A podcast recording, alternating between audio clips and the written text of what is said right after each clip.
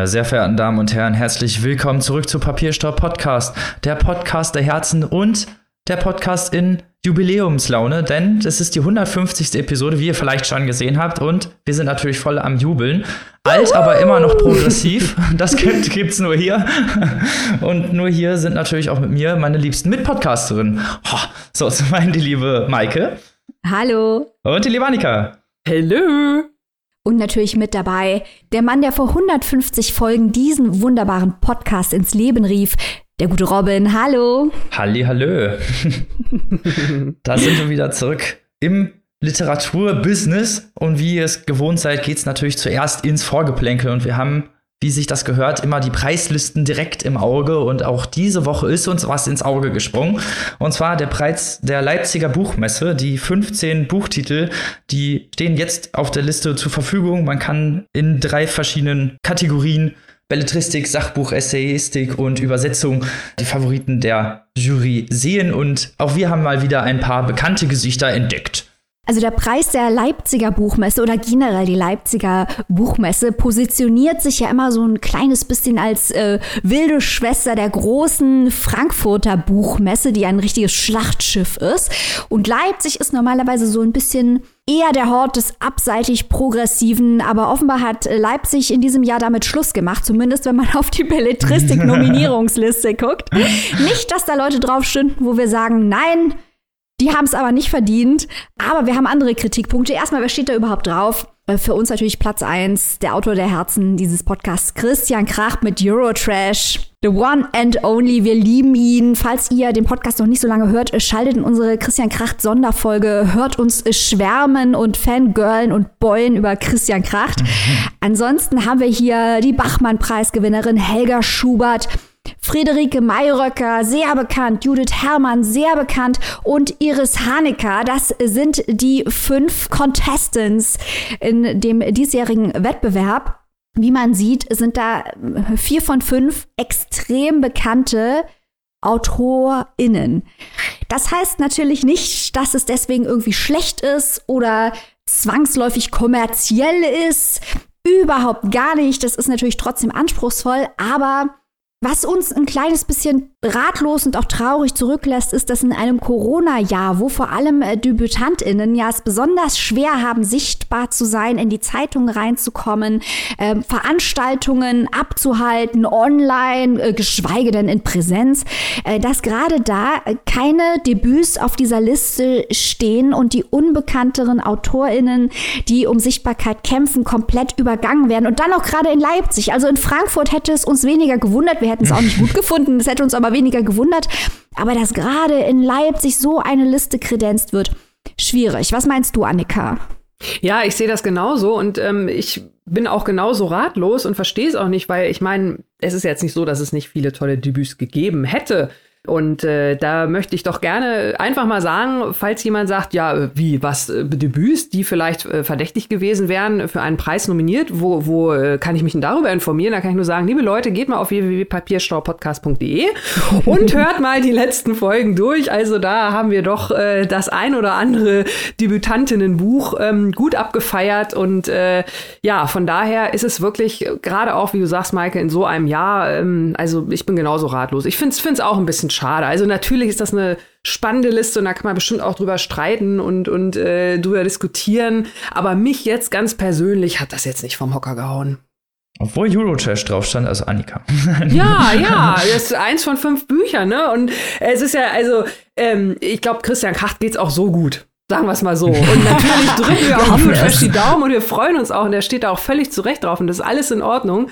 Aber äh, trotzdem ist da halt, äh, fehlt da noch was. Ne? Also das ist ja, ja, ein bisschen öde. Gerade dafür, dass das halt immer so als ne, die kleine Schwester so die ja. etwas, ja. etwas progressivere Literatur vorstellt, ist das eigentlich ein bisschen schade zu sehen, weil es auch dieses Jahr wirklich viele tolle Debüts gab, wie Annika schon sehr toll vermerkt hat. Man kann ja auf die letzten Folgen mal hören. Es gab sehr, sehr viel Auswahl in dieser Hinsicht. Und ähm, es gab auch, also zumindest, vielleicht liegt das an meiner zynischen Bubble, äh, Internet-Bubble, wer weiß, aber äh, es gab auch ein bisschen Backlash einfach dagegen. Ne? Also das ist einfach so ein bisschen, weiß ich nicht, so die Publikum Publikumslieblinge hier äh, versammelt sind sozusagen und halt eigentlich gar nicht so der, naja, die literarische Perspektive, der Horizont erweitert wird, so wie man das von solchen Preislisten gerne sehen möchte und wie wir das auch immer von Preislisten fordern. Hm. Ja, und Publikumslieblinge, du hast völlig recht. Robin. Andererseits äh, sind das hier auch Lieblinge einer gewissen Bubble. Kracht fällt doch so ein bisschen raus. Der war ja gerne mal in der Vergangenheit, ist es immer noch. Ähm, der Provokateur, das Enfant terrible, ist gegen den etablierten Literaturstrom geschwommen, hat Witze gemacht über Literaturhäuser und so weiter und so fort. Aber die anderen, das ist doch alles sehr, und wie gesagt, das ist noch kein Qualitätsurteil. Das ist doch sehr äh, gesetzte Literatur, äh, über die ein großer Konsens im Feuilleton herrscht. Und wie gesagt, das ist nicht schlecht, aber wir haben ja schon in der Vergangenheit, wenn wir über Listen sprachen, häufig darüber gesprochen, dass man so eine Liste im Ganzen betrachten muss, dass man deswegen auch Listen eigentlich ganz lesen sollte, um zu gucken, welche Aspekte eines Jahrgangs beleuchtet werden, um eben auch die abseitigeren Sachen zu haben, die älteren Sachen zu haben, die jüngeren, also die älteren AutorInnen, die jüngeren AutorInnen, verschiedene Themenbereiche abzudecken, verschiedene poetologische Konzepte abzudecken. Und ich finde, an der Diversität äh, mangelt es dieser Liste. Und damit meine ich jetzt nicht nur an der ähm, Diversität im, in, in intersektionellen Fragen, da kommen wir später noch zu, sondern auch an der, an der generellen, ja, an, an der Abwechslung mangelt es einfach ein bisschen in dieser Liste. Sehr schön zusammengefasst. Ein bisschen mehr Unterschiede wäre schön gewesen. Wir wollen mehr provoziert werden von Preislisten. Ja. Wir lassen uns sowieso gerne provozieren und ihr ja sowieso auch, wenn ihr diesen Podcast hört. Und letzte Woche hatten wir es ja schon angekündigt. Wir kommen zum nächsten Thema des Vorgeplänkels. Und zwar haben wir diesmal ein Buch dabei, sehr ungewöhnlich eigentlich fürs Vorgeplänkel. Und zwar geht es um Klassismus. Das Buch, das wir dabei haben, heißt Klasse und Kampf, herausgegeben von mir Maria Barankow und Christian Baron, in dem 14 Autorinnen, auch die hier schon im Podcast öfter stattgefunden haben, Geschichten schreiben über ja, Klassen, über den Klassenkampf, über, die, über den Klassismus, über den herrschenden Klassismus in Deutschland und auch äh, ja, in die verschiedenen Perspektiven, die der Klassismus in der Gesellschaft einnimmt. Genau, die, die Frage ist, äh, ne, wie, wie spielt es überhaupt noch eine Rolle in Deutschland? Das wird ja oft negiert oder, oder wird oft nicht wirklich zum Thema gemacht spielt es, spielt der soziale Status, die soziale Herkunft, die Klasse, in Anführungszeichen, aus der man kommt, spielt das überhaupt noch eine Rolle in Deutschland? Also, man gibt sich ja hier gerne so, äh, das, das hat hier gar nichts äh, zu sagen. Natürlich, äh, vielleicht, dass es gewisse, man hat ja schon Probleme, Rassismus hier in Deutschland zu erkennen, sagen wir es mal so. Und äh, Klassismus scheint dann nochmal äh, noch mal was anderes zu sein. Und deswegen ähm, fanden wir das also total spannend, dass jetzt hier 14 Autorinnen ihre Erfahrungen mal geschrieben haben. Und diese Texte, die sind auch wirklich sehr, sehr, sehr persönlich. Also das möchte ich gleich mal hier so vorab schicken, bevor wir uns hier das Buch gleich noch mal so ein bisschen genauer angucken. Ging euch das auch so, dass, dass diese Texte durch dieses Persönliche auch so richtig unter die Haut gehen? Was mir auch sehr gefallen hat, ist, dass die Texte sehr nuanciert sind, weil ich muss sagen, als ich die Einleitung gelesen habe, da möchte ich mal kurz einen Satz zitieren, wo ich eigentlich das Buch schon zuklappen an die Wand schmeißen wollte. da steht, bei allen feinen Unterschieden gibt es also nach wie vor den Widerspruch zwischen Kapital und Arbeit mit sich einander unversöhnlich gegenüberstehenden Interessen. Da dachte ich mir, sorry, aber wenn es auf dem Niveau bleibt, dann kann das nichts werden. Wenn man dann, also das ist mir einfach zu billig. Sorry. Das ist derartig mit einem so breiten Pinsel. Die bösen Kapitalisten habe ich keinen Bock drauf. Und dann habe ich aber die Texte gelesen, habe gemerkt, dass die Texte in den allermeisten Fällen sehr viel intelligenter sind als dieses Vorwort. Da werden dann zum Beispiel ähm, Perspektiven eingenommen, die darauf hinweisen, dass äh, Bildung und Klasse nicht unbedingt äh, zusammenhängen, dass Armut und Klasse nicht unbedingt zusammenhängen und ähm, wie Klasse von den Mitgliedern der Klasse gegenüber anderen wahrgenommen wird. Das Thema Würde ist ganz zentral. Also ganz viele Aspekte der Intersektionalität, auch der Klassenwahrnehmung, auch im Verlauf kommen da zur Sprache. Und wie du sagst, Annika, dadurch, dass es sehr persönlich ist, es ist eben unglaublich glaubwürdig. Wichtig, es gibt natürlich in letzter Zeit sehr viele theoretische Werke zur Klasse, die sind auch ganz hervorragend, aber diese Textsammlung nimmt eben den persönlichen Weg und ist deswegen sehr eindringlich. Und ja. ich wollte eigentlich in Vorbereitung zu dieser Folge nur zwei, drei Texte lesen, weil ich nicht so viel Zeit hatte. Und da habe ich mich komplett festgelesen und habe fast das ganze Buch. Also wirklich ganz toll, hat mir sehr gut gefallen. Dir auch, Robin?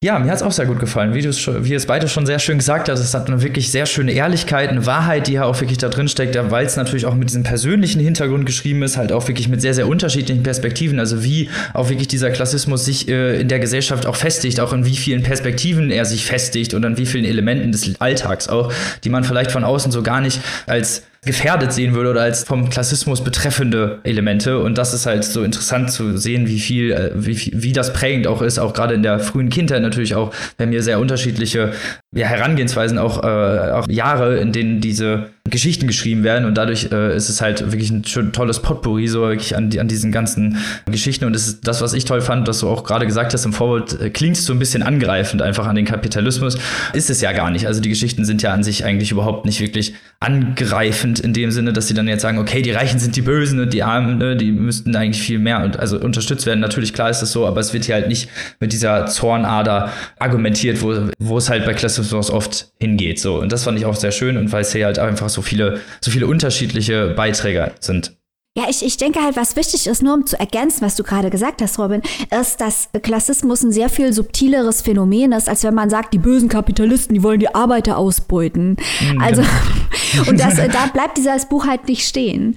Und mhm. deswegen ist es ähm, sehr sinnvoll, das zu lesen und äh, ohne jetzt zu viel aus, aus unserem Leben hier Schwenke auszubreiten, glaube ich, dass das Buch auch uns drei sehr anspricht, weil ähm, es alle mit, mit, mit uns persönlich was zu tun hat. Also für Leute da draußen, äh, die persönlich persönlich äh, solche Phänomene erlebt haben, ist es, glaube ich, auch auf einer persönlichen Ebene irgendwie sehr tröstlich und auch hilfreich bei der Selbstreflexion, äh, egal auf welcher Seite man wahrscheinlich steht interessant zu lesen, wie teilweise auch Privilegien ganz anders wahrgenommen werden. Also, dass sich Leute teilweise gar nicht als in Armut befinden, obwohl sie sich tatsächlich auch wirklich in Armut befinden und halt auch gar nicht wirklich viel zum Leben haben.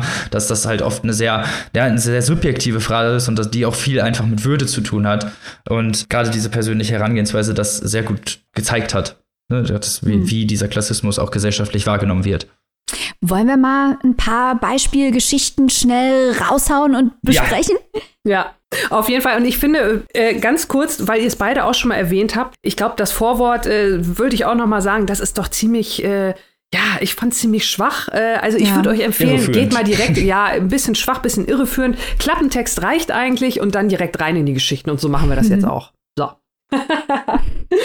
Also der Text, den ich mir als allererstes vorgenommen habe, ist, und das wird niemanden, der mich kennt, überraschen, natürlich der von Clemens Meyer. Es gibt hier ja so ein paar Schriftsteller, die werden von uns heiß und innig geliebt, kamen im Podcast aber bislang zu kurz. Einer von denen ist, da haben wir vor kurzem drüber gesprochen, Benjamin von Stuckrad-Barre, der hier bald mal äh, breit abgefeiert werden muss. Und ein anderer Schriftsteller, der ganz, ganz, ganz nah an meinem Herzen ist, ist der wundervolle Clemens Meyer, ein fantastischer Typ, ganz großartig. Und der schreibt hier über seine Jugend. Und das Interessante ist, dass er auch mehrere Ebenen abdeckt. Zum einen ist der Text sehr interessant für Leute, die Clemens Meyer Literatur gelesen haben, weil man viele Parallelen zu Figuren, über die er schreibt, wahrnimmt. Also insbesondere natürlich über Als wir träumten. Das ist ein Wenderoman aus der Sicht eines Jugendlichen. Meyer wurde 77 geboren. Er hat das also wirklich alles selber mitbekommen.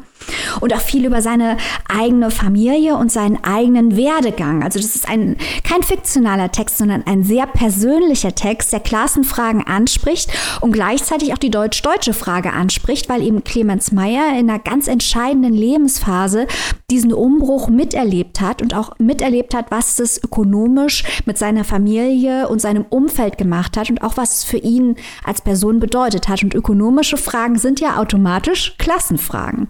Und er erzählt hier zum Beispiel von seinem Vater, der Krankenpfleger war, aber Bücher geliebt hat. Also auch hier das Klischee, dass die Arbeiterklasse dumm ist oder nicht liest oder so, so ein Quatsch. Clemens Meyer hat seine ähm, Liebe zur Literatur von seinem Vater, war aber dann Akademiker, das für ihn natürlich auch ein Habituswechsel. Am Anfang, als er angefangen hat zu studieren, am Deutschen Literaturinstitut in Leipzig, musste er erstmal noch in den Knast, weil Clemens Meyer war nämlich auch ein Kleinkrimineller und hat da Kriminelle kennengelernt und äh, hat, redet hier auch ganz selbstreflexiv über seine eigene Wahrnehmung, äh, die sich verschoben hat, weil er es früher quasi als cool und rebellisch wahrgenommen hat und irgendwann erkannt hat aus seiner Sicht, dass es nicht so ist. Und er spricht über das Elend, das er erlebt hat in seinem Viertel, das er im Knast erlebt hat, was er in seinem Land erlebt hat, damals in der DDR, wie sich alles gewandelt hat, wie früher, als er Hilfsarbeiter noch auf dem Bau war, Student noch ein Schimpfwort war und auf einmal war er selbst Student und wie er mit dieser Wahrnehmung umgegangen ist. Hat er die Klasse gewechselt? Hat er nicht die Klasse gewechselt? Ist er der Alte geblieben? Hat er sein Verhalten geändert?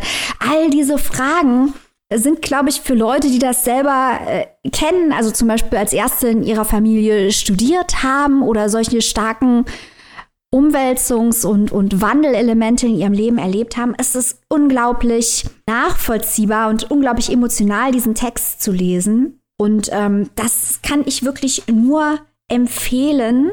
Er spricht über Scham, er spricht über ähm, Unsicherheit, er spricht über das Wort Proletarier. Ist es jetzt ein positives Wort? Ist es jetzt ein negatives Wort? Wie unterscheidet es sich zwischen der Bundesrepublik und der DDR? Und das ist ein ganz, ganz kurzer Text und ich rede jetzt schon viel zu viel dafür, äh, darüber. So lange haben wir gar keine Zeit. Aber ihr merkt schon, ich liebe Clemens Meyer und all diese Aspekte, die ich jetzt angesprochen habe, sind ganz wichtig, ganz faszinierend. Clemens Meyer, der Text heißt Anti-Helden zieht's euch rein. Ich höre jetzt auf zu labern. Ich könnte, ich könnte den ganzen Tag über Clemens Meyer reden. Also ich fand, ich fand den Clemens Meyer Text auch toll, weil er halt auch so, es war so ein bisschen literarischer auch gemacht, ne, mit der Stadt L und er hat so ein bisschen und nebulös darüber geredet. Das fand ich auch eine sehr tolle Herangehensweise. Aber zur nächsten Geschichte vielleicht überzuleiten, mhm. äh, die ich mitgebracht habe, die ich gelesen habe, war von Lucy Fricke Fischfabrik.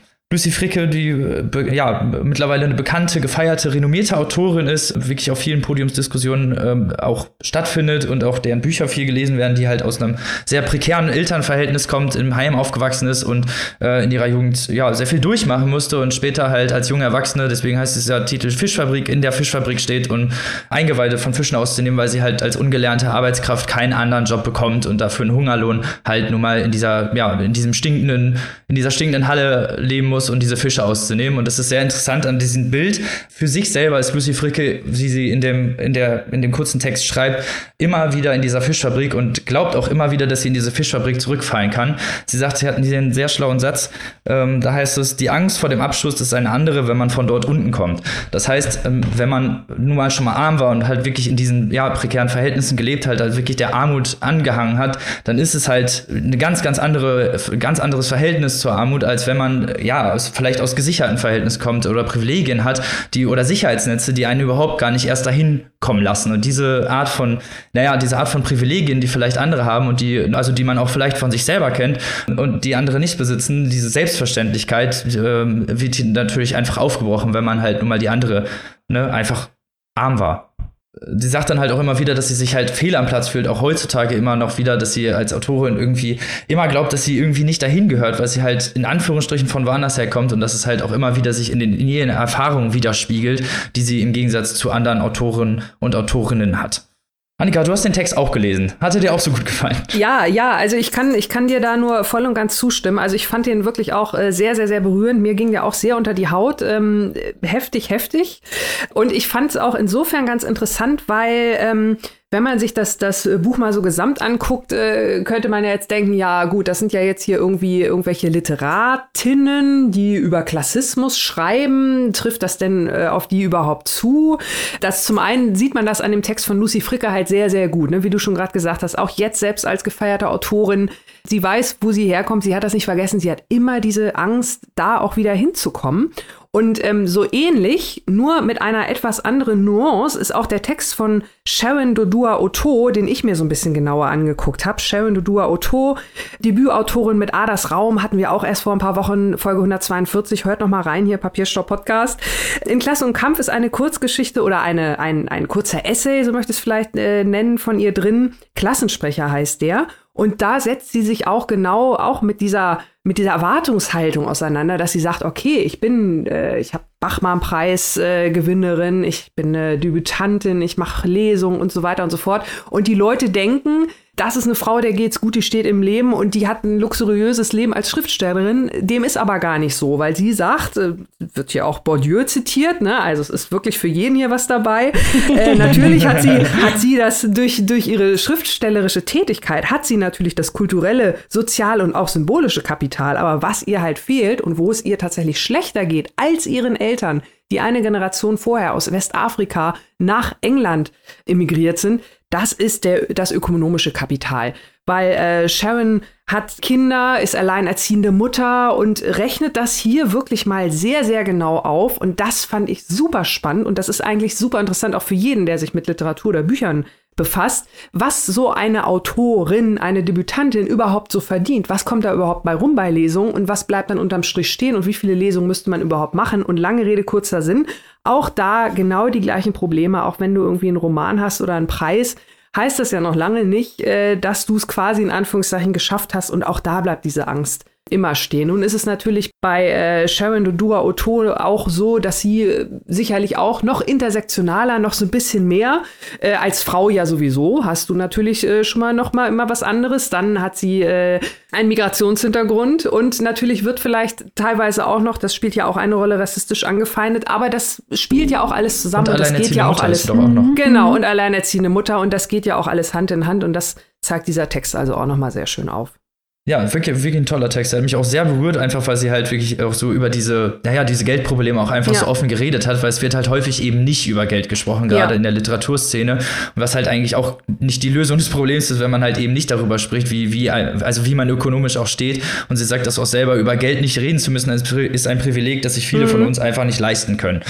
Und das fasst es einfach sehr, sehr gut zusammen, finde ich. Ne? Also, wo, ist da, ne, wo sind denn die Unterschiede, wo sind die Privilegien, die vielleicht andere auch gar nicht haben? Es geht ja auch meistens gar nicht darum, das fand ich halt so schön an diesen Texten, dass man diese Privilegien nicht haben darf oder so, sondern dass man sie vielleicht einfach anerkennt und ne, versucht, dass vielleicht andere auch diese Privilegien herrschen und nicht halt einfach von oben herunter sagt, so ja, das könnte ja jeder erreichen, wenn ihr euch nur ein bisschen anstrengt. Mhm. Ja, und es zeigt halt auch diese Schweigespirale, über die wir auch schon häufiger gesprochen haben, gerade in der Kulturbranche, dass es halt ähm, häufig nicht legitim scheint, also uns schon, aber vielen Leuten man nicht legitim scheint, äh, dass Autoren über ihre Einkunftsverhältnisse sprechen, was ja am Ende dem Status quo nutzt, weil die müssen ja den Mund aufmachen und müssen sich aussprechen für mehr Solidarität, für bessere Löhne und so weiter.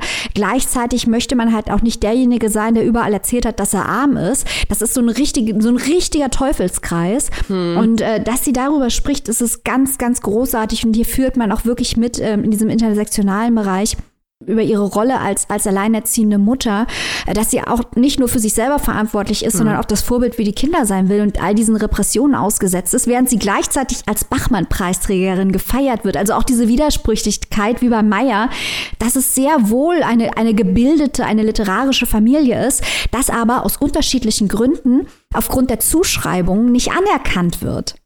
Genau so, ja. Mhm. Äh, vielleicht sage ich nur ganz schnell, wen ihr unter Umständen hier noch so finden könnt. Also den wunderbaren Buff Piak, die wunderbare Katja Ostkamp, Olivia Wenzel schreibt hier Schorsch Kamerun, der ist richtig sauer in seinem Beitrag, auch sehr lesenswert. Kybra Gümüşay, also das lohnt sich wirklich aus meiner Sicht. Ich glaube, da sind wir uns alle einig, dieses Buch sich anzusehen. Auf jeden Fall, auf jeden Fall. Ja, da habt ihr ein, eine sehr gute Auswahl. Ja, so, so, ein paar Infos noch kurz. Klasse und Kampf äh, ist im Klassenverlag erschienen. Und äh, ja, 20 Euro gebundene Ausgabe, keimfreies E-Book, 16,99 und es lohnt sich. Also von uns drei, drei Doppeldaumen hoch, würde ich sagen, ne? Eben. Ja. So. Und da wir schon gerade bei Intersektionalität waren, kommen wir zum ersten Buch dieser Folge. Liebe Maike, erleuchte uns. Oh, jetzt wird die Latte aber hochgelegt. Ich gebe mir Mühe, Robin. ähm, wir sprechen jetzt über Audrey Lloyd, Sister Outsider. Der erste Hammer, der mich hier überrascht hat, ist, diese Autorin hat sehr viel getan äh, für den schwarzen Feminismus in Deutschland. Generell ist es global gesehen ein Standardwerk des intersektionellen Feminismus. Aber das hier ist das allererste Mal, dass Sister Outsider in einem großen deutschen Publikumsverlag erscheint. Das Nicht dein mich, Ernst. Das ist wirklich ein Hammer. Also okay. äh, Shoutout an okay, unsere äh, Buddies von Hansa, super Kudos, aber gleichzeitig, wie kann das denn sein? Leute, peinlich. wirklich, ja, das ähm, ist wirklich peinlich. Gut, dass Hansa das jetzt macht, das hätte man schon viel, viel früher ähm, machen müssen. Übersetzt jetzt hier von Marion Kraft und Eva Bonnet äh, eine sehr gute Übersetzung. Bevor wir zur Übersetzung aber kommen, fangen wir doch mal vorne an. Was ist denn Sister Outsider? Das ist eine Sammlung von Essays, Reden und Interviews, also es ist Non-Fiction. Audrey Lloyd wurde in New York geboren. Ihre Eltern waren Immigranten aus Barbados und Grenada. Sie selbst war eine schwarze, lesbische, sozialistische Feministin. Und ihr Hauptziel war die Sichtbarkeit von marginalisierten Gruppen zu erhöhen, um denen einen Platz in der Gesellschaft zu sichern und auch ganz wichtig, um das Ziel zu erreichen, äh, die Solidarität zwischen Mitgliedern dieser Gruppen zu stärken. Also zum Beispiel äh, die Solidarität zwischen schwarzen Männern und Frauen, die Solidarität zwischen schwarzen und weißen Feministinnen. Das war ihr ganz wichtig. Und um diese Ziele zu erreichen, äh, hat sie eben keine hochkomplizierten theoretischen Texte verfasst, wozu sie intellektuell mühelos in der Lage gewesen wäre. Aber sie wollte Texte schreiben, wo es leicht nachvollziehbar um soziale Ziele, moralische Ansprüche und auch das Emotionale geht. Also sie wollte direkt oder Sie will nicht nur, sondern sie erreicht es auch.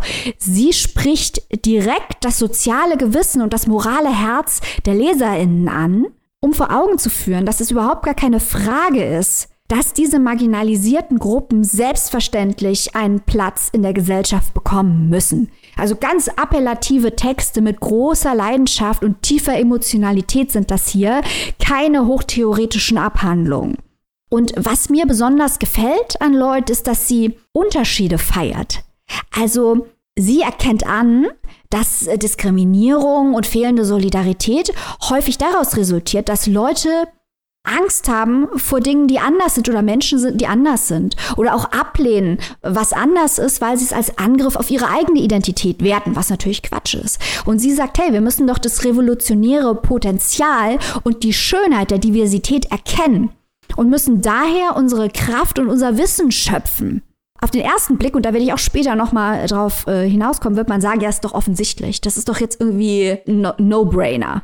Aber das sind Fragen, mit denen wir auch heute uns noch herumschlagen. Also das Buch wurde 1984 erstmals äh, veröffentlicht, aber noch heute sind wir, um jetzt hier mal den, den Sichtpunkt des, der Frauen einzunehmen, noch heute sind die Frauen damit beschäftigt, sich gegenseitig zu erklären, wie sie korrekt weibliche Rollen ausfüllen und wie man als Frau zu sein hat und wie man nicht zu sein hat und was Feminismus bedeutet und was es nicht bedeutet. Und während die Frauen sich gegenseitig die Augen aushacken, lacht sich das Patriarchat natürlich tot, weil so wird es immer gewinnen. Und äh, das sind diese Dinge, die, die schon damals erkannt wurden, von Audioleuten angesprochen wurden.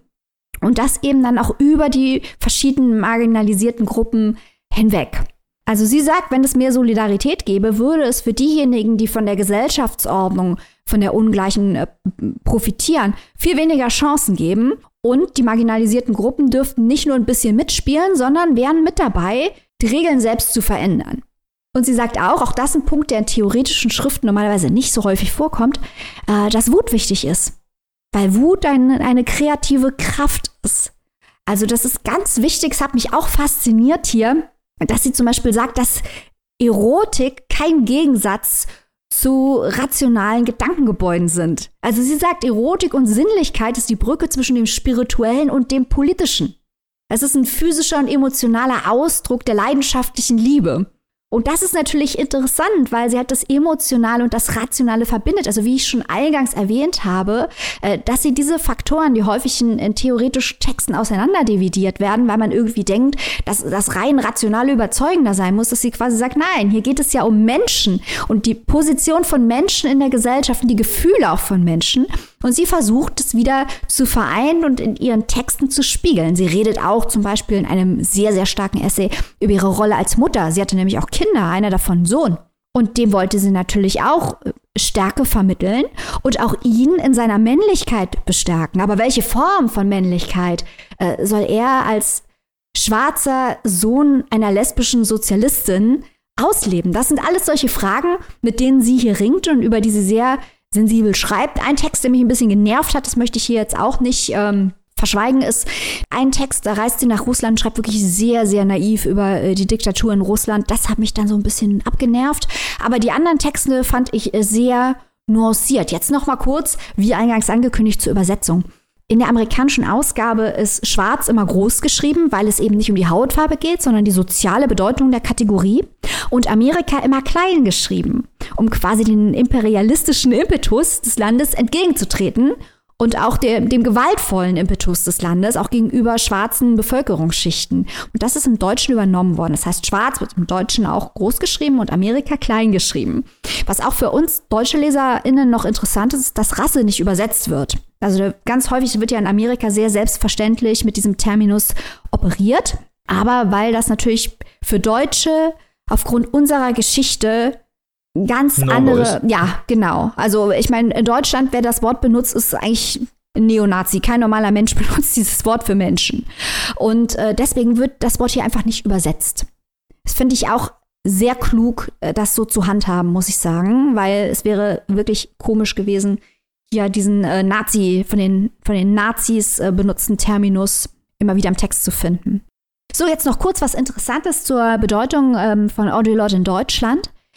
Sie hatte viel, viel Zeit in Berlin verbracht und hat zum Beispiel die Initiative Schwarze Deutsche und die afrodeutschen Frauen, auch das ist eine Vereinigung, geholfen zu gründen. Sie hat Lesungen gehalten, äh, Vorträge gehalten. Sie hat äh, schwarze deutsche Poetinnen und Aktivistinnen motiviert, Texte zu schreiben und ist dadurch eigentlich auch, oder was heißt eigentlich, sie ist dadurch auch eine wichtige Figur für den schwarzen Feminismus in Deutschland äh, und wird als solche, glaube ich, noch nicht ausreichend hier rezipiert und anerkannt. Deswegen Nochmal Kudos an Hansa, dass er endlich mal dieses Buch erkannt.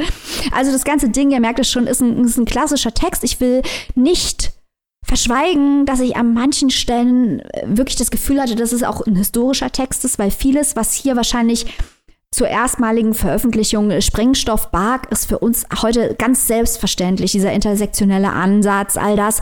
Das liest man und denkt, ah ja, sicher, ah ja, sicher. Aber dann im nächsten Schritt denkt man sich, mm, das ist jetzt vielleicht Allgemeinwissen, was hier drin steht und nichts mehr Neues in manchen Stellen, nicht alles, aber manche Stellen. Aber die Situation hat sich noch nicht oder nicht in ausreichendem Maße verbessert, als dass dieses Buch dadurch obsolet geworden wäre. Leider nicht. Es muss ja unser Ziel sein, solche Texte obsolet zu machen oder historisch zu machen, weil man sagt, ja, das alles gibt es zum Glück heute nicht mehr. Leider gibt es das aber alles noch. Also solange wir in der Situation sind, das hier nicht als historisches Dokument lesen zu können, lesen wir weiter Audre Lorde und verschreiben uns ihrer Mission, marginalisierte Gruppen zu stärken. Klingt nach einem wirklich sehr interessanten Buch. Also wirklich auch so, ne, weil es halt so viele auch, ja, also, ne, weil es ja auch, wie du schon sagst, halt so historischer einfach ist. So 1984 das erste Mal rausgekommen. Ähm, was ich jetzt gerne fragen wollte, ist, äh, das sind ja sehr, sehr viele Essays und auch äh, äh Vorträge drin vereint. Wie liest sich das so in, insgesamt weg? Also, äh, ne, muss man da viel Pause irgendwie zwischendurch machen oder kann man da, kann man die Essays sozusagen nacheinander weglesen oder wie ist da die Schwierigkeit der Texte? Hm. Also nur um den Zeitraum zu präzisieren. Das Buch ist 84 erstmals erschienen, aber die äh, 15 Texte hier sind zwischen 76 und 84 entstanden. Also das ist der Zeitraum, über den wir reden.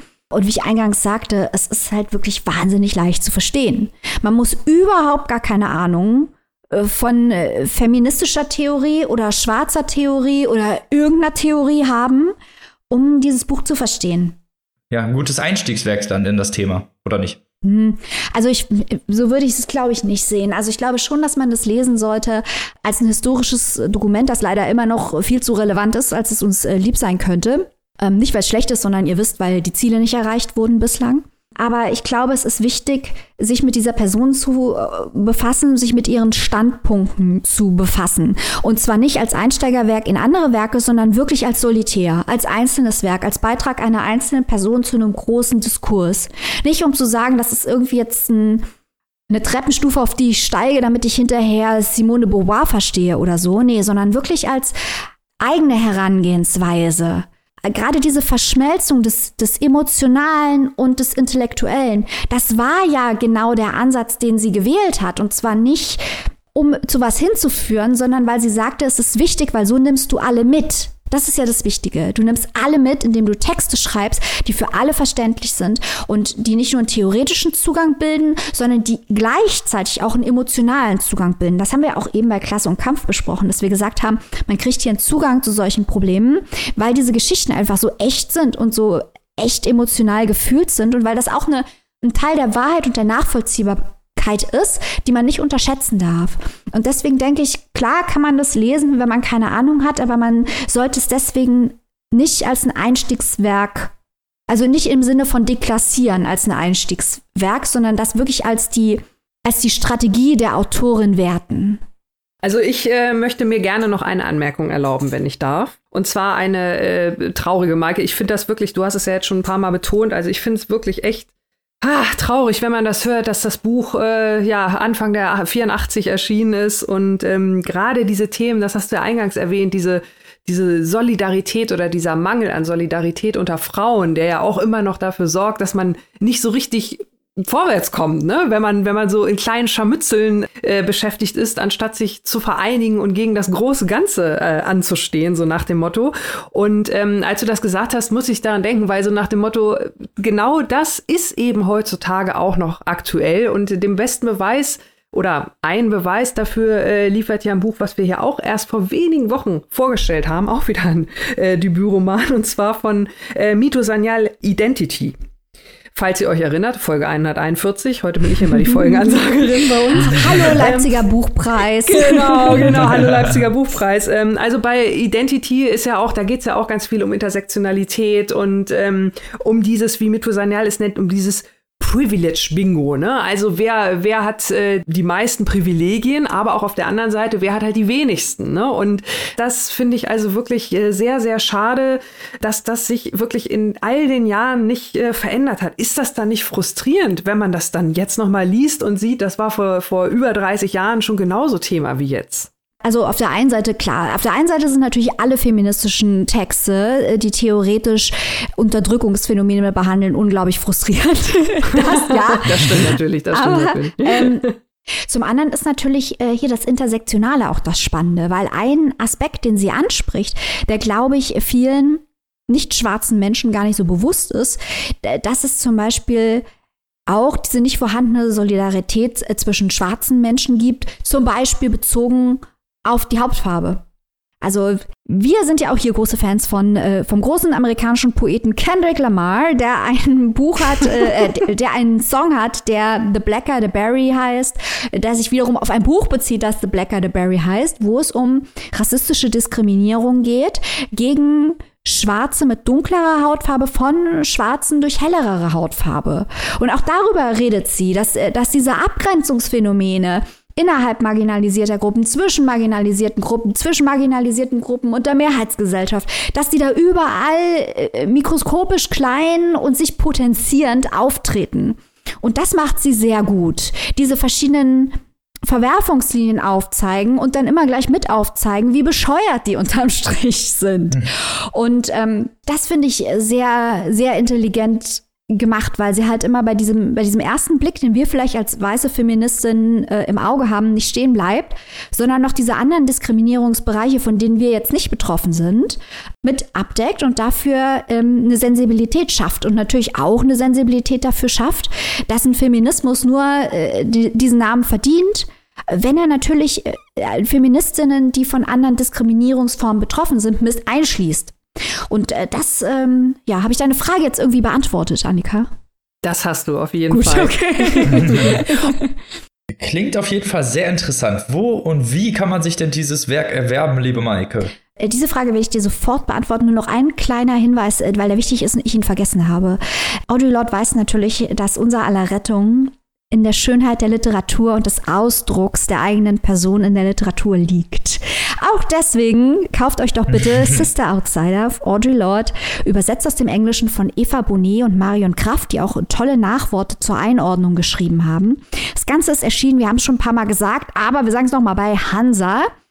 Das Ganze kostet im Hardcover 20 Euro und als keimfreies E-Book 15,99.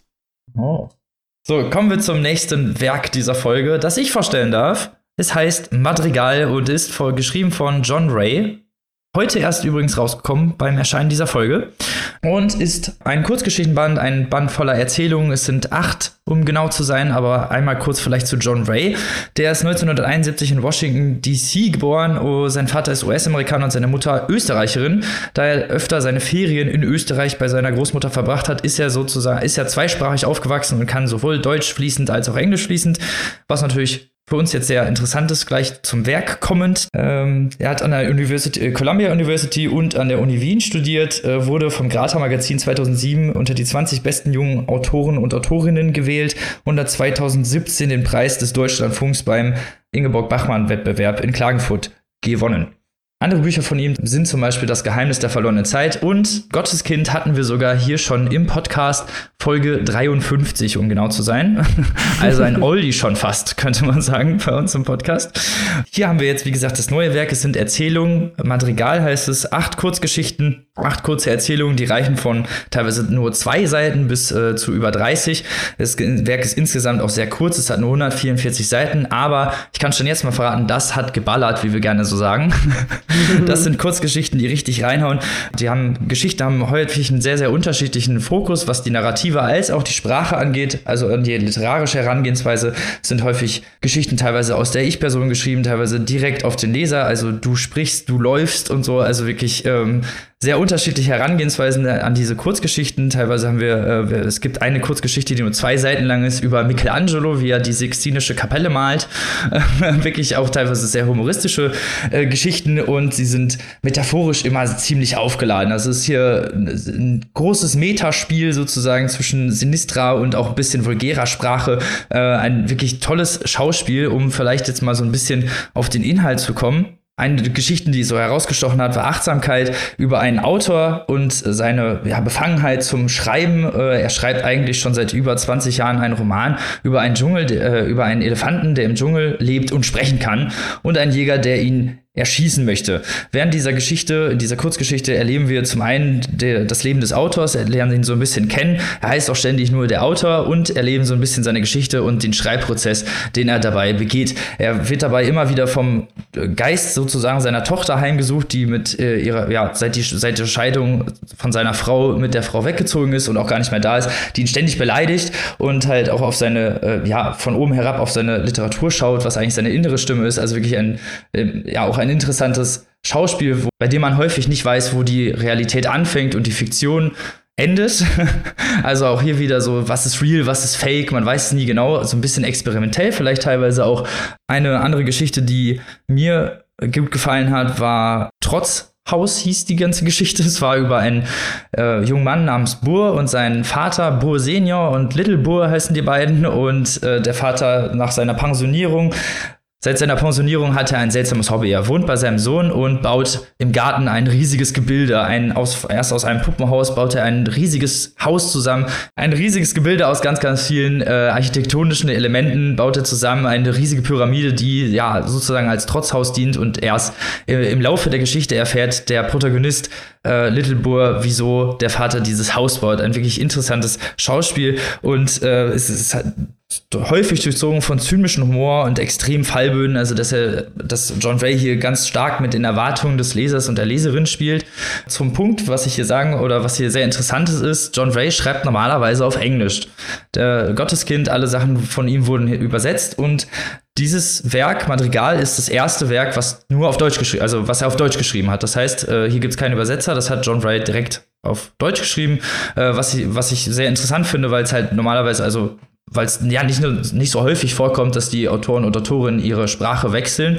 Und zum anderen John Ray einfach ein ziemlich gutes Gespür für die deutsche Sprache hat, finde ich. Also die Geschichten sind literarisch sehr, sehr hochwertig, ohne irgendwie überladen zu klingen. Sie haben äh, tolle metaphorische Tiefen, interessante Bilder und äh, narrativ unglaublich gut gebaut, auch für Kurzgeschichten. Es ist ja auch immer nicht so einfach, so eine Kurzgeschichte zu bauen. Und das finde ich ist ein ja sehr positiver Punkt, weil es ja sozusagen der Debütroman auf Deutsch ist und dann halt auch noch Kurzgeschichten. Also mein, mein Lieblingsbingo ist direkt abgestempelt worden. So sozusagen. Und deswegen haben mir diese Geschichten so gefallen, weil sie halt keine, ähm, also keine richtige Effekthascherei besitzen. Es gibt nämlich hier drin auch ein paar Antipathie-Geschichten, nenne ich es einfach mal, wirklich, äh, also Geschichten über Unsympathen der Gesellschaft, über Randgruppen, jemanden, der einen Amoklauf betreibt zum Beispiel. Also da, man erlebt den Amoklauf nicht aus seiner Sicht, aber man erlebt die Vorbereitung darauf. Das meine ich mit keine Effekthascherei. Und er erlebt so die ja, kognitiven Zustände, die dieser psychisch kranke Mensch auf der, auf dem Weg zu dieser Entscheidung hin überhaupt erst, ja, die ihn überhaupt erst dazu führen.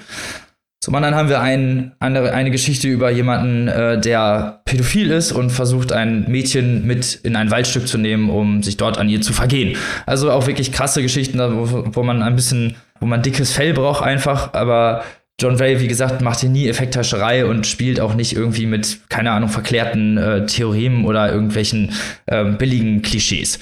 Sondern er hat wirklich eigene, eigenständige Kurzgeschichten geschrieben, die für sich selber wirklich sehr interessante, äh, tolle und kleine Porträts sind und auch wirklich literarisch sehr gut gemacht sind. Häufig sind es halt auch äh, sind's halt auch naturelle Bilder, die hier gezogen werden, häufig mit Luft oder äh, mit der Erde oder der Sonne, die hier eine sehr sehr große Rolle spielen, jeweils für die Protagonisten. Also man hat hier sehr sehr viele metaphorische Bilder, die man sich äh, heraufbeschwören kann und die hier die Geschichte vorantreiben. Und ich fand das genau deswegen so ein tolles Schauspiel an ja, narrativen Elementen, an literarischer Finesse, das man so selten sieht. Und deswegen kann ich dieses Werk ein uneingeschränkt empfehlen. Wow. wow, das hört sich ja super an. Also, ähm, ich ein bisschen Angst habe ich bekommen. Ich meine, äh, er geht ja echt dahin, wo es weh tut, ne? Also so mhm. im Kopf eines äh, Amokläufers oder Pädophilen. Das muss man erstmal aushalten wollen. Was mich mal interessieren würde, du hast ja gesagt, äh, ne, du kennst schon andere Werke von ihm. Hat sich dieser Sprachwechsel irgendwie bemerkbar gemacht? Äh, extrem sogar. Also ich hatte Gotteskind gelesen, da geht es um eine junge Frau, eine junge US-Amerikanerin, die zum IS geht, ja. also wirklich auch Erstkämpferin sein möchte. Und das Buch hat mir sprachlich teilweise nicht so gut gefallen, weil die emotionalen Bilder halt sich nicht so gefestigt haben und teilweise auch wirklich gar nicht so also nicht gut rübergebracht wurden, sage ich es einfach mal so plump. Das hatte ich in diesem Werk hier überhaupt nicht. Also ich hatte das Gefühl, dass gerade durch diese Originalsprache gar nicht so, also wenig verloren geht und es eigentlich sich viel besser festigt, als es das bei Gotteskind, was ich ja von ihm gelesen habe, nicht äh, getan hat. Ja, na, da wäre natürlich dann jetzt mal die spannende Frage, ob das an der ähm, Übersetzung gelegen hat, ohne dass ich jetzt dem Übersetzer oder der Übersetzerin äh, zu nahe treten will, um Gottes Willen. Oder, oder ob es wirklich daran liegt, äh, dass äh, John Ray quasi ja, die Sprachen irgendwie tatsächlich anders wahrnimmt. Ne? Dass er, dass er, das ist jetzt natürlich sehr spekulativ, aber du hast ja gesagt, ne, äh, vielleicht das Österreichische eher so mit, mit Emotionen, mit den Großeltern, mit den Sommerferien irgendwie verbunden ist oder so, als äh, so dieses alltägliche US-amerikanische.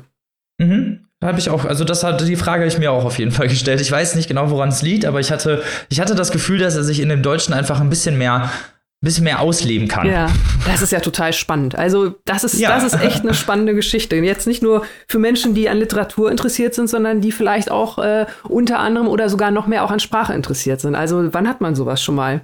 Das ist ja echt cool. Arbeitet er dann auch mit den beiden Perspektiven, die ihm offen stehen? Weil ich finde es natürlich faszinierend, dass er in den USA lebt und in Kärnten.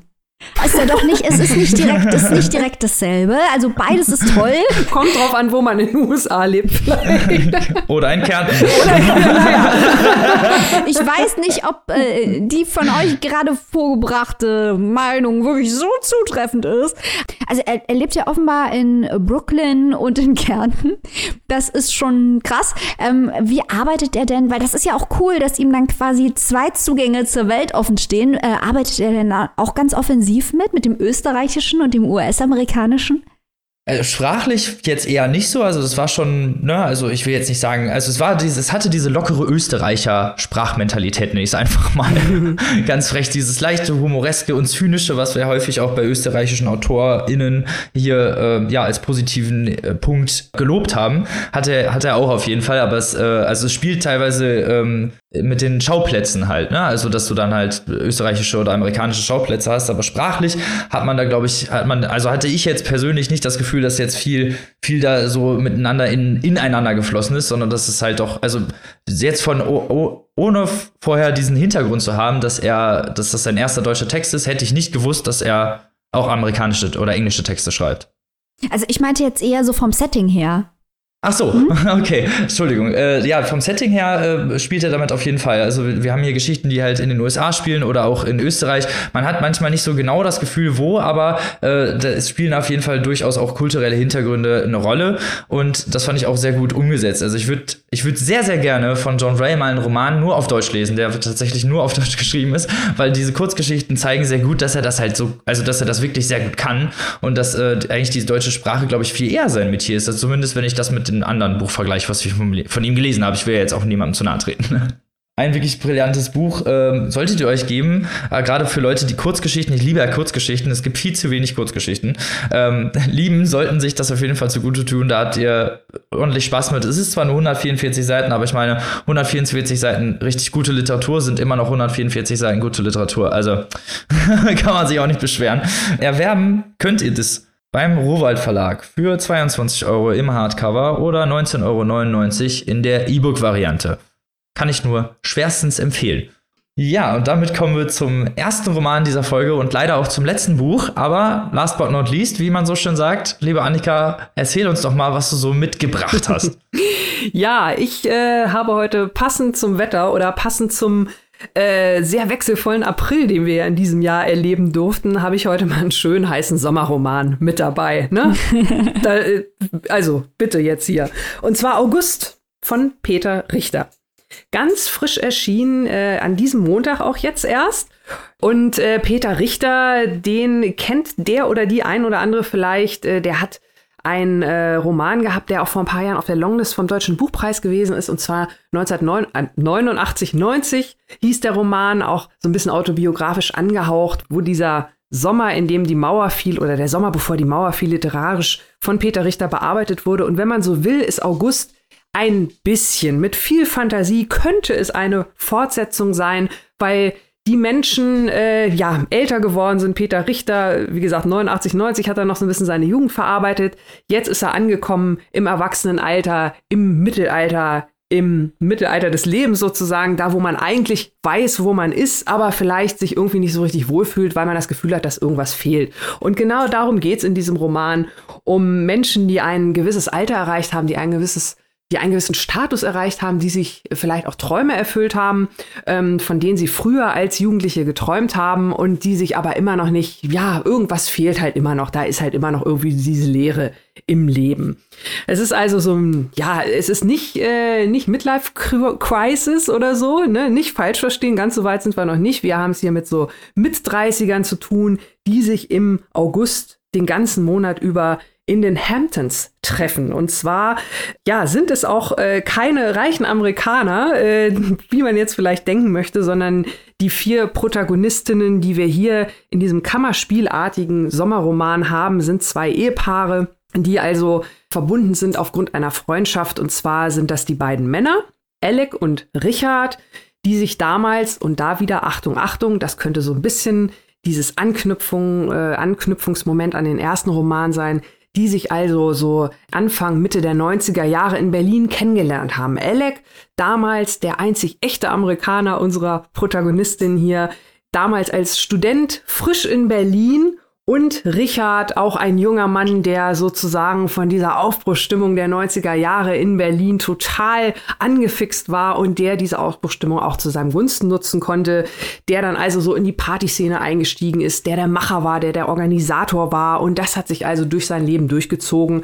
Jetzt Jahre später, mit Mitte 30, ist Richard ein erfolgreicher Immobilienmakler, der es also geschafft hat, der nach Amerika ausgewandert ist, der auch seine Traumfrau geheiratet hat, die Stefanie, damals noch in Deutschland, die war so, ja, heute würde man wahrscheinlich sagen, irgendwas zwischen E und, und G-Prominenz, hat er im Musikfernsehen so eine Musiksendung moderiert und hat sich dann halt in den Richard verliebt. Und die beiden sind dann halt irgendwann nach Amerika ausgewandert, während Alec äh, auch lange, lange in Berlin geblieben ist. Also jetzt nicht nur fürs Studium, sondern irgendwie, äh, ja, hat er dann halt die Vera dort kennengelernt, wie es dann so ist. Und auch die haben sich miteinander verliebt und eine Familie gegründet. Beide Paare haben jeweils ein Kind. Aber auch Alec und Vera sind dann irgendwann nach Amerika ausgewandert, beziehungsweise Alec halt wieder nach Hause. Und so kommt es nun, dass diese beiden ehemaligen Berlin-Kumpels sich also beide in den USA befinden, genauer gesagt in New York und gesagt haben, wir verbringen jetzt mal diesen Sommer miteinander, beziehungsweise den ganzen Monat August. Und Richard und Stefanie, die noch so ein bisschen finanziell besser gestellt sind als die anderen beiden, die haben halt dieses Haus in den Hamptons, hatte ich ja schon gesagt, er der Immobilienmakler.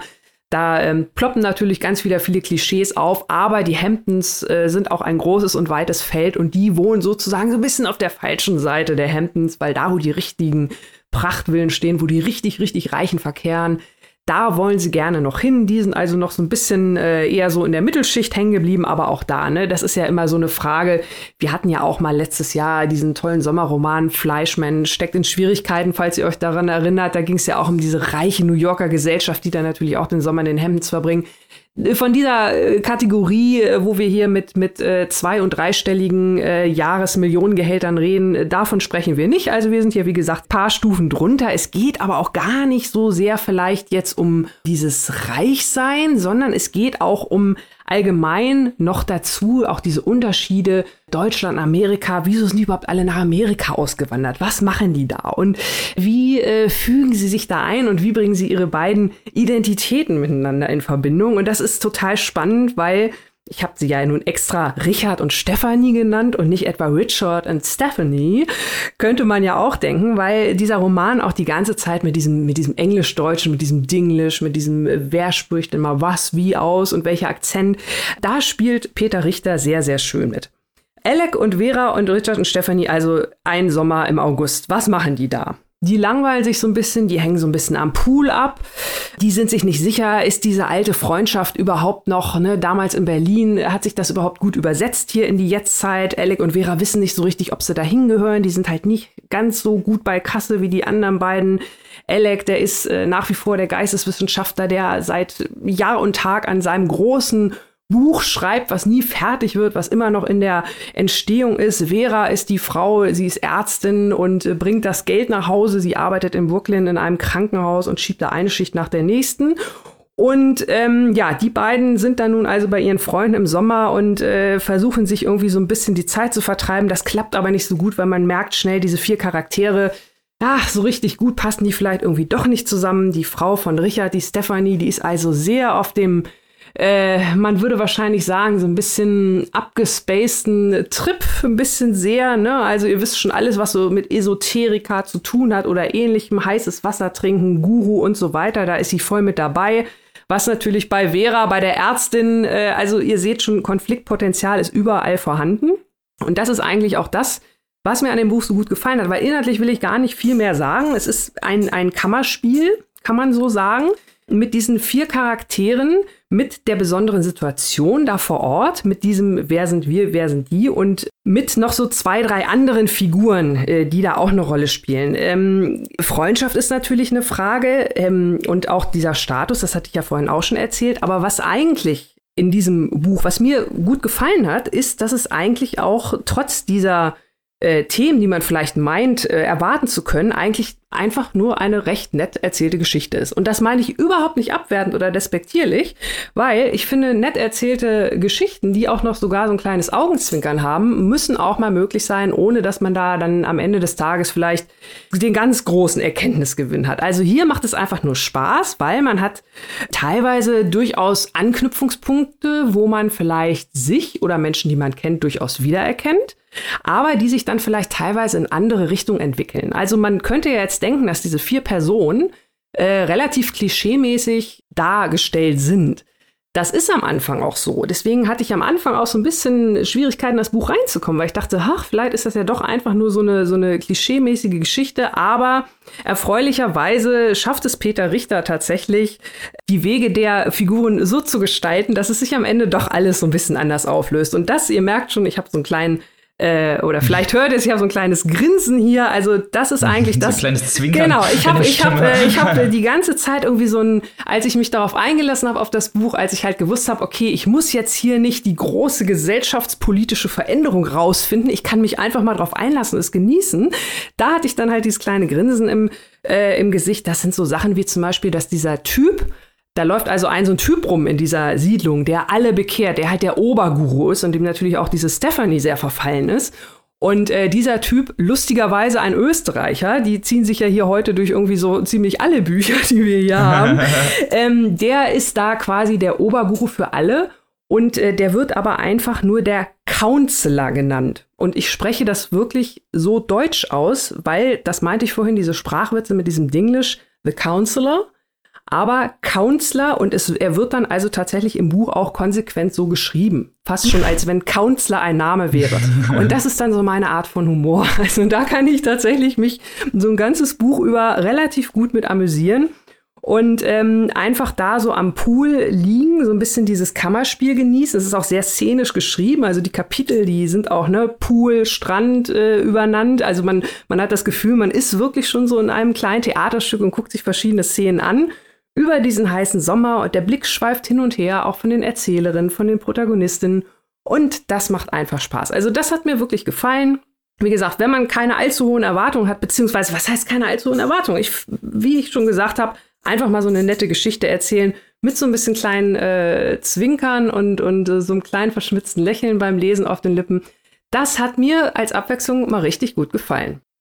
Hört sich irgendwie richtig interessant an. Also auch gerade diese verschiedenen Bilder. Es klingt ja so ein bisschen wie so eine Parodie auf den amerikanischen Wohlstandsroman, nenne ich es mal vorsichtig. Sowas wie Great Gatsby oder so mhm. halt, ne? In, in, in so einer zynischen Version, einfach auch mit so vielen komischen Elementen, weil es ja viele, hast du ja gesagt, so viele gesellschaftliche Bilder auch der aktuellen Zeit, so dieses ganze Esoterische auch ja, ja. gut abbildet, ne? ne? Zwischen diesen Welten der Superreichen. Lässt sich das denn, also anders gefragt, wie sitzt die Komik denn in dieser, in dieser Sitzt die Komik in dieser, in dieser Parodie oder eher in diesen Parallelen zwischen den Welten oder ist es so ein, so ein komplettes Schauspiel an Komik, das halt äh, darauf abzieht? Also ist es sehr direkt oder ist die Komik halt dann doch schon sehr durch die, naja, durch die Szenen in sich eingeflossen, ohne dass das jetzt zu äh, direkt aufs Auge gedrückt wird? Also es ist, es ist keine komplette Parodie. Dann hätte es mir auch nicht gefallen, weil ich glaube, dann wäre auch wieder, wäre auch die Klischeefalle ähm, zu groß gewesen. Und dann, dann wäre es, glaube ich, auch zu schnell ins äh, zu Schenkelklopfende abgegeben abgeglitten. Also ich habe äh, zumindest die Komik, die, die mir gefallen hat. Das ist ja auch mal eine sehr, sehr, sehr persönliche Sache, ne? was, was einem da gut gefällt äh, oder nicht.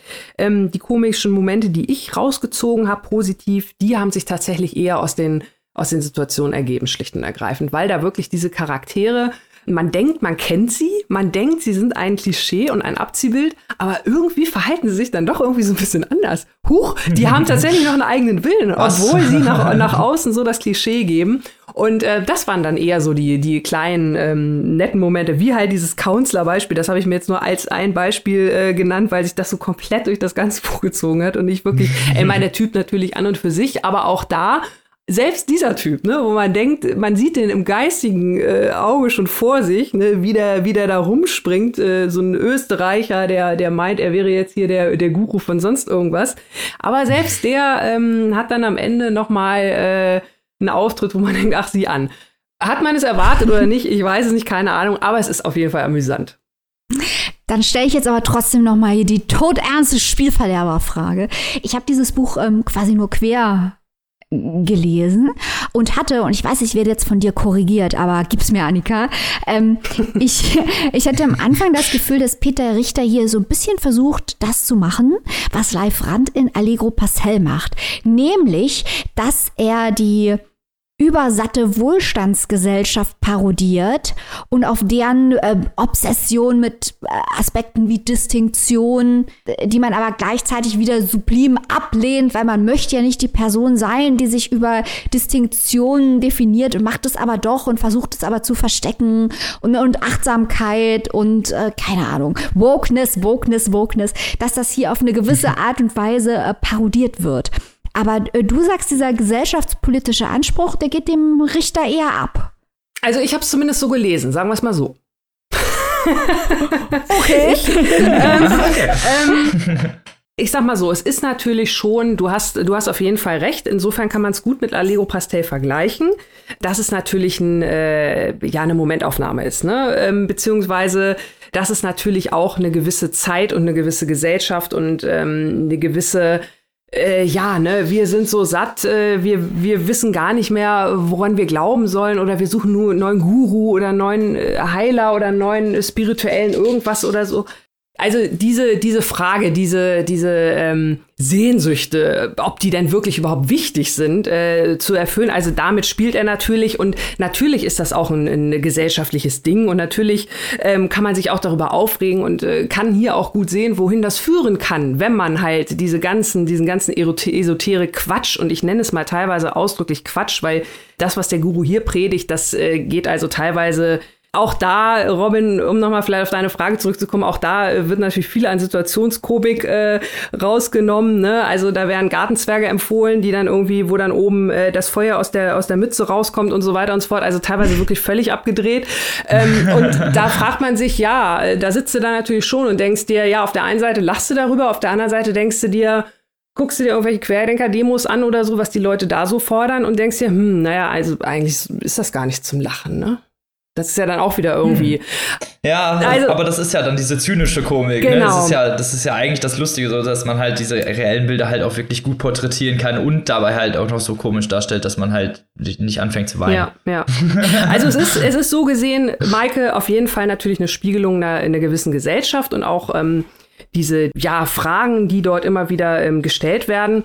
Aber ich finde nichtsdestotrotz, äh, dass es halt auch wirklich sehr von diesen, von diesen ähm, Charakteren lebt. Und ich habe mich da auch gerne drauf eingelassen, ohne, ja, ach, ich weiß nicht. Hättest du denn, hättest du denn da noch mehr erwartet, Maike? Also ich muss sagen, ich hätte mich äh, tiefer auf dieses Buch einlassen müssen, um hier jetzt eine qualifizierte Antwort äh, zu geben, weil ich habe das Gefühl, dass das ein Buch ist, das man langsam lesen muss, weil es von Zwischentönen lebt. Ähm, wie gesellschaftskritisch die am Ende vom Tag sind, ist eine andere Frage, aber ich habe das Gefühl, dass hier ist wirklich ein Buch, das nicht von Rasanz lebt oder von hm. Plot oder so, sondern es lebt von gut beobachteten Zwischentönen, wie die eben da am Pool sitzen und wer was zu wem sagt und wer wen anguckt und wer wohin geht. Äh, diese kleinen Konstellationen sind das, äh, was dieses Buch aufregend macht. Und das war für mich die Stärke, die Stärke mhm. des Buches. Ja, also es ist wie gesagt ein Kammerspiel. Ich vielleicht so ein bisschen der Swimmingpool, dieser Film damals mit Alain Delon und Romy Schneider, meets Fleischmensch steckt in Schwierigkeiten. Vielleicht kann man das irgendwie so ein bisschen zusammenfassen. und ist, da klingt dann nach einer richtig tollen Mischung. Ja, so, ne? Also ja, Pool und Komik zusammen ist, ist, immer nice. wie, wie viel und wo kann man sich das denn erwerben, liebe Annika? Erleuchte uns doch mal mit diesen Informationen. ja, August von Peter Richter, auch jetzt schon im April erhältlich. ähm, ja, das gibt nochmal zwei Euro in die Sparkasse, äh, Spaßkasse. Ähm, erschien im Hansa Verlag, Hardcover 22 Euro und die keimfreie E-Book-Version für 16,99 Euro. Das klingt doch fair. So, und jetzt, Leute, ist es leider doch schon wieder Ende der Jubiläumsfolge 150. Oh. We are sorry, aber nicht verzagen. Nächste Woche geht es ja wieder weiter. Und natürlich haben wir wieder richtig tolle Bücher mit dabei. Und wie jedes Mal am Ende unserer Folge erzählen wir euch natürlich in drei kurzen Worten einmal, was wir vielleicht nächste Woche parat haben, wenn ihr es denn erraten könnt. Liebe Maike, fang doch mal an. Oh, ich freue mich so doll auf nächste Woche. Ähm, da gibt es von mir einen Debütroman. Äh, der zweite Begriff ist Bachmann-Preis. Und der dritte Begriff ist Clemens Setz. Da sind wir jetzt aber aufgehorcht. Ich bin auch schon sehr gespannt auf nächste Woche, aber dazu mehr nächste Woche. Liebe Annika, was hast du denn dabei? Äh, ja, ich habe ähm, drei Begriffe sehr persönlich gefärbt, die sich auf äh, das Buch beziehen, das ich nächste Woche vorstelle. Und zwar äh, sind diese drei Worte absolut hassenswerter Protagonist. Aber äh, Sympathen finden wir immer gut. Ja, genau, ich wollte gerade sagen, das muss nicht heißen, dass es schlecht ist. Eben. so. Robin, jetzt aber mal du hier. Ja, ich habe dabei Schelmenroman, Selbstjustiz, dunkler Rächer. Boah. Uiuiuiui. Das fehlt furios, Leute. Oh, Ob ihr das Mann, aushaltet, ey, das da wird, verbrennt ihr euch die Ohren. Das ist krass, das ist krass. so, aber ihr dürft gespannt sein, wie immer, wenn ihr es erratet, gibt es Gummipunkte. Wie, inwiefern ihr die dann irgendwann mal seht, das müssen wir dann klären, wenn es keinen Covid mehr gibt. Und natürlich unseren vollen Respekt, der ist unbezahlbar. Ist echt so. Habt ihr unseren Street-Respekt, das äh, ist Könnt ihr, könnt ihr alles mitkaufen. Nächste Woche hören wir uns wieder. Äh, bis dahin bleibt natürlich gesund, lest was Tolles, wie immer. Kauft die Bücher, äh, am besten äh, im lokalen Buchhandel und wir hören uns nächste Woche auf Wiederhören. Tschüss. Tschüss.